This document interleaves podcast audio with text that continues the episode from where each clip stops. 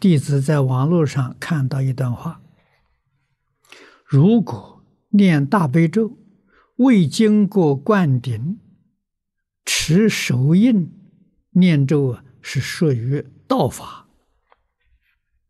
请老法师慈悲开始。这个是对于尊重佛法而说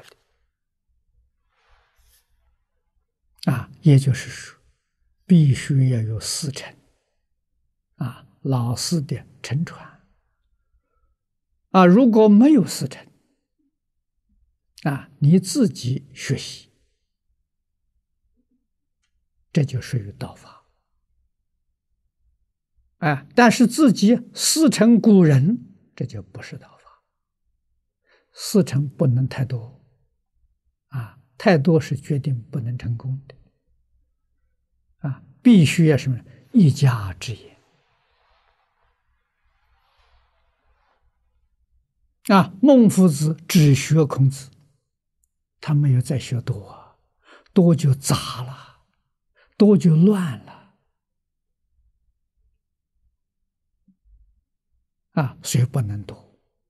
那我们学华严，虽然是三位老师，以一位为主，以清凉为主。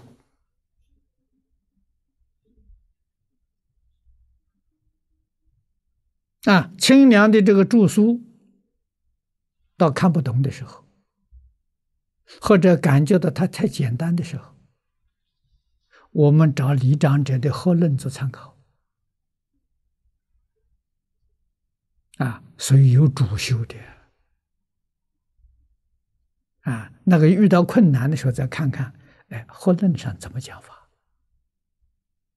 啊，会给我们一些启示啊。这些要懂得啊。那我们对于三位大师都是同样的尊敬啊，可是我们依据一定是有一个为主。啊，你的东西才不至于乱了，啊，这是修学不能不知道的。啊，学古人也只学一个人，不可以学太多。